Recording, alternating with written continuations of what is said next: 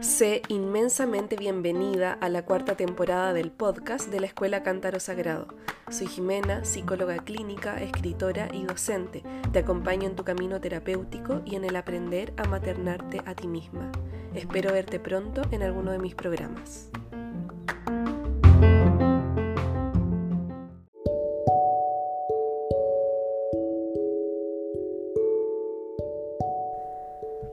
Hola hermosas, bienvenidas a un nuevo capítulo del podcast de la Escuela Cántaro Sagrado. Hoy les traigo un tema muy bonito y es un tema al cual no siempre miramos porque a veces pasa en, en el camino de desarrollo personal y en el proceso de sanar las heridas que estamos más enfocadas en eso, en reparar lo que nos duele, en volver al pasado para reordenarlo y reacomodarlo. Lo que yo siempre les digo a, las mujeres que van a los programas del cántaro, que este es el primer paso y que luego hay que continuar.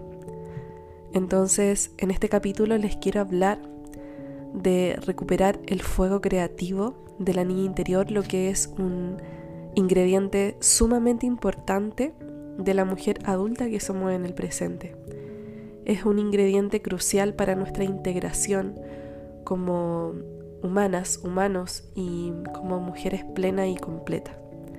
Entonces por eso, lo primero es que traigo a la luz esta idea de que no solo es clave que podamos reparar lo que esté herido, sino que también continuemos con un camino en que mantengamos siempre encendido el fuego creativo de nuestra vida y para ello necesitamos crear una vida donde podamos dar expresión a nuestros dones, a nuestras fuentes creativas y donde realmente sintamos que vivimos en coherencia y que podemos ser nosotras mismas.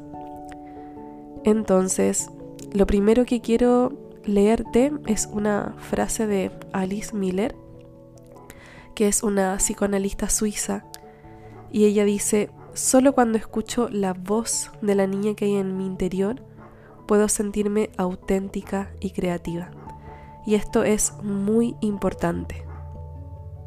¿Y por qué es tan clave? Vamos a ir al inicio de todo. Y pasa que muchas mujeres comparten en los programas del cántaro que cuando eran niñas se vieron obligadas a crecer demasiado rápido en cierta forma a tener que desarrollar una madurez contra presión para poder afrontar las situaciones que estaban aconteciendo en el contexto familiar en ese momento.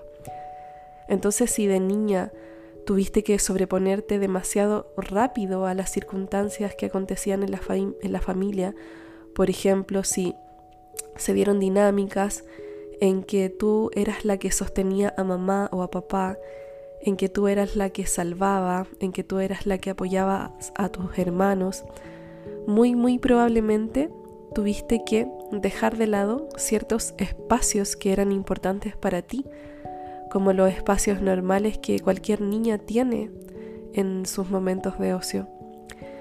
Y aquí hay una renuncia interna, hay un sacrificio. Y en este sacrificio encontramos el concepto de amor ciego, en el corazón de la niña interna vive un deseo tan grande de poder salvar a mamá y, a papá que mm, es capaz de dejar de lado lo que es importante para sí misma, por ejemplo, su ser genuino, eh, su tiempo, su forma de ser, etc. Y desde aquí, desde este sacrificar lo que verdaderamente se es, se crea un personaje. Entonces, desde acá, desde la creación de un personaje, la niña se desconecta de su aspecto genuino para poder lidiar con ciertos asuntos. Y esta creación del personaje no solo ocurre en caso de que mm, necesitemos madurar para salvar a mamá o papá, por ejemplo. También creamos un personaje cuando sentimos que nuestro ser real no es aceptado, no es amado por ser como es. Entonces, hay diversas circunstancias del contexto familiar infantil que nos lleva a hacer este sacrificio, que nos lleva a enterrar bajo tierra lo real para crear un falso yo. Y esto quiebra un aspecto de la personalidad infantil. Entonces, en lugar de crecer sintiéndonos niñas auténticas y libres, crecemos hasta la vida adulta conectadas a una sensación muy inconsciente de que lo mejor es no mostrar lo real que llevamos dentro. Porque demostrarlo es peligroso. Demostrar mi sensibilidad, mi vulnerabilidad o incluso demostrar mi ser, por ejemplo, em, explosivo, dinámico, etc., también siento miedo de sentirme rechazada, de ser rechazada. Entonces desde ahí hacemos este sacrificio y crecemos hasta la vida adulta con un personaje. Por ejemplo, el personaje de la hija salvadora, el personaje de la hija siempre brillante, el personaje de la siempre práctica y resolutiva, la controladora, etc. Asumimos un personaje que nos viene bien de acuerdo a nuestra psique y que nos queda cómodo para sobrevivir. Y este personaje está fabricado en su contenido por una serie de corazas emocionales que contienen patrones que se aprendieron en la infancia. Entonces, por ejemplo, estas corazas emocionales tienen creencias, tienen ciertas frases que nos llevan a funcionar. Por ejemplo, en el patrón de la mujer siempre fuerte y la mujer siempre resolutiva y práctica, tal vez existe la frase de puedo sola, no necesito a nadie, la vida es demasiado difícil y yo tengo que salir adelante a costa de todo, etc. Entonces desde ahí te puedes preguntar cuáles son las frases que están en tu personaje, en el que tú creaste. Y bueno, así crecemos con ese personaje, la mayoría de las personas, quizá todos. Y más tarde en la vida adulta, a muchas personas les está pasando este despertar de conciencia, que también es un descenso, porque es un descenso hacia las heridas que no fueron vistas ni reparadas cuando éramos pequeñas. Entonces en la vida adulta sentimos este llamado a reparar las heridas que, se crearon con madre y padre y desde ahí, desde el reparar las heridas viene un trabajo muy importante que es el de desenterrar al ser real que se decidió esconder cuando éramos pequeñas.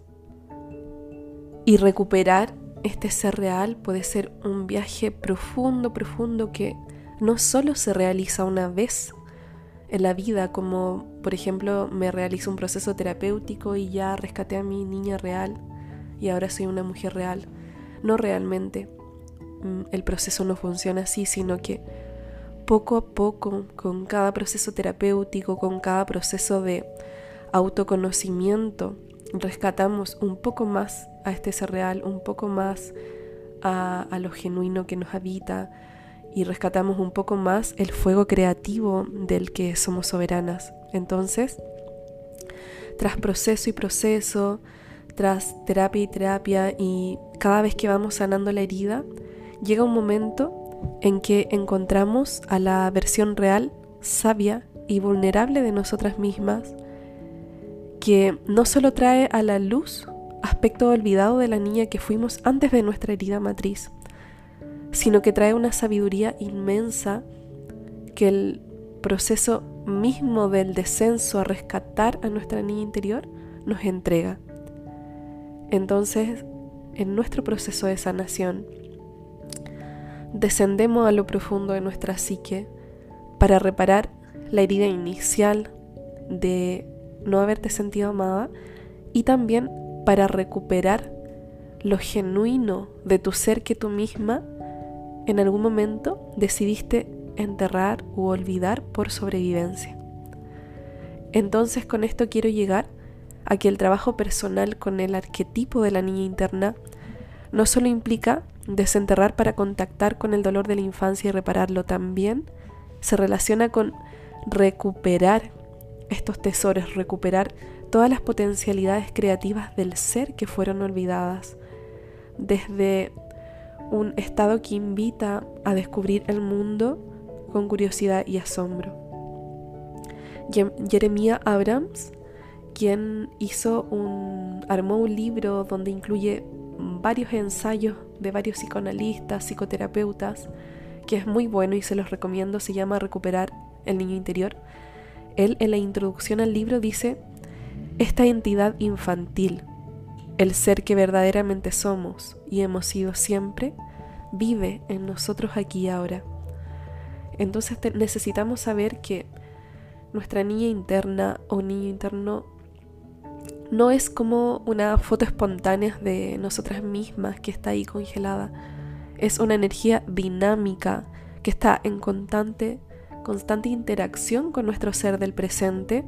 Entonces constantemente está generando ciertos efectos, está reclamando, está generando comunicación hacia afuera. Entonces necesitamos saber que la niña interior, la niña que fuimos, continúa viviendo desde nuestra psique y continúa determinando nuestra vida en el presente. Entonces, si bien recuperar a la niña implica reparar esta herida matriz con padre y madre para liberarnos de la carga de las heridas infantiles y así llegar a ser auténtica, pasa que también necesitamos reconectarnos a este aspecto luminoso y creativo de este arquetipo para mantener viva su chispa, su fuego durante la vida adulta. Entonces todo el trabajo que hacemos con la niña interior, tanto la primera parte de reparar lo herido como de mantener vivo su fuego, es para posteriormente dar a luz a la mujer sabia y salvaje.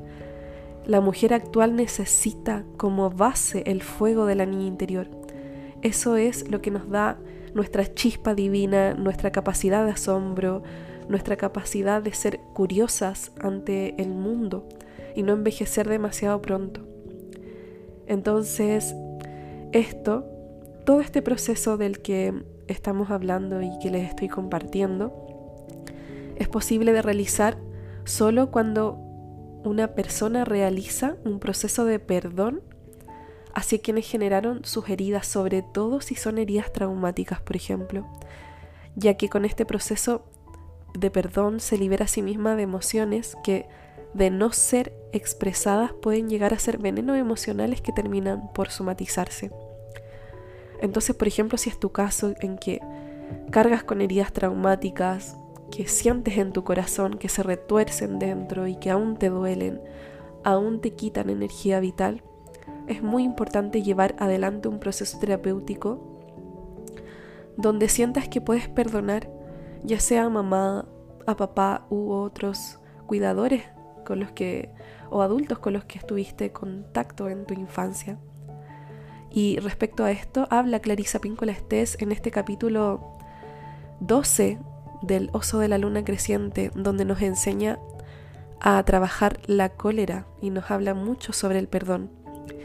Y Clarisa, que para mí es una gran maestra, dice, el perdón tiene muchas capas y muchas estaciones. En nuestra cultura se tiene la idea de que el perdón ha de ser 100%, o todo o nada. También se nos enseña que perdonar significa pasar por alto, comportarse como si algo no hubiera ocurrido. Tampoco es eso. Lo más importante del perdón es empezar y continuar. No eres mala si te cuesta perdonar, y no eres una santa si lo haces, cada cual a su manera y todo a su tiempo. Entonces acá llegamos a otro punto. Empezamos hablando de la chispa creativa, del fuego creativo de la niña interna. Pero para llegar a rescatarlo y mantenerlo vivo a través del tiempo, también hay pasos previos que necesitamos dar, como reparar lo herido y, en caso de herida traumática, realizar un proceso de perdón. Entonces desde aquí quiero preguntarte, en tu historia, en tu lugar, ¿Qué necesita perdonar tu niña interna para liberarse de las cargas emocionales que la aprisionan? Y es una pregunta que probablemente muchas de ustedes no encuentren respuesta de manera inmediata, sin embargo la vamos a dejar ahí dando vuelta, cocinándose en nuestra psique. Y también les quiero compartir otra cosa que dice Jeremiah Abrams en este libro de Recuperar el Niño Interior. Él dice, nuestra niña interior posee el espíritu de la verdad, la espontaneidad y la autenticidad absoluta. Sus acciones manifiestan la naturalidad que hay en nosotros, la capacidad de actuar adecuadamente y la aptitud para resolver cualquier situación. Entonces hay muchas cualidades del arquetipo que nos ayudan y nos potencian en este ser adulto que, que muchas veces tanto nos cuesta porque no hemos resuelto las heridas inconclusas del pasado y además porque mantenemos una relación muy lejana con nuestra niña interior o quizá una relación inexistente. Entonces quiero decirte que necesitamos urgentemente recuperar las cualidades reales de este arquetipo, esas que presentábamos antes de la herida matriz. Por ejemplo, necesitamos recuperar espacios de juego, diversión, risa a carcajadas. Necesitamos mantener vivo el espíritu de la niña. Necesitamos crear día a día una vida creativa que alimente el fuego de la niña. Necesitamos mirar con los ojos de la niña cada cosa para volver a descubrirla. Y eso mantendrá nuestro fuego encendido, del mismo fuego que la mujer sabia y salvaje, que es otro arquetipo que nos habita, del mismo fuego que la mujer podrá tomar para su presente y para su vida. Entonces, la niña interior también es una invitación a que día a día podamos descubrir el mundo, permitiéndonos sorprender por cada uno de sus misterios y belleza. Desde aquí quiero preguntarte, ¿qué puedes comenzar haciendo para reavivar la chispa, el fuego de tu niña interior? ¿Qué es eso que tanta diversión te genera y tanto placer y tanto gusto y hace tiempo que no realizas? Por ejemplo, escribir, dibujar, coleccionar hojitas, jugar con barro, con la tierra, tal vez cumplir un sueño de la niña interna, un sueño que tanto anhelaba el corazón de ella y que por tiempo, por recursos, nunca se pudo hacer. Quizá hoy puedes realizarlo, quizá hoy puedes manifestar un sueño para ella. Y lo más importante de todo esto es que cuando cada una de nosotras como mujeres hacemos nuestro trabajo terapéutico, hacemos nuestra tarea y recuperamos a la niña interna genuina, llegamos a habitar valores como la libertad, la naturalidad, la expansión. Y esto también es parte de liberar a la niña de la carga del pasado. Desde ahí, solo desde ahí es desde donde podemos dar a luz a la mujer libre, sabia y salvaje. Para terminar este capítulo, quiero leerte nuevamente un extracto de, este libro Recuperar el Niño Interior de Jeremiah Abrams. Él dice, los tesoros del auténtico yo infantil son entonces ocultados y protegidos en un santuario tan bien escondido que cuando el yo adulto madura es incapaz de recordar y recuperar al niño interno que de este modo termina abandonado y perdido. Con el tiempo, la racionalidad o la amargura sustituyen a la espontaneidad y transparencia naturales de aquel yo resplandeciente. Entonces, a ti hermosa que estás escuchando este capítulo, te dejo estas pautas de sanación que tienen relación con esas primeras etapas de vida, con las raíces de nuestra biografía. Y te dejo estas palabras para que te inspiren, te guíen, te acompañen. Y espero que te haya gustado mucho este capítulo y nos encontramos en uno siguiente. Un abrazo inmenso, gracias por escucharme y recuerda que puedes visitar la página web cantarosagrado.cl y seguirme en las redes de Instagram arroba cantarosagrado. Un abrazo, chao.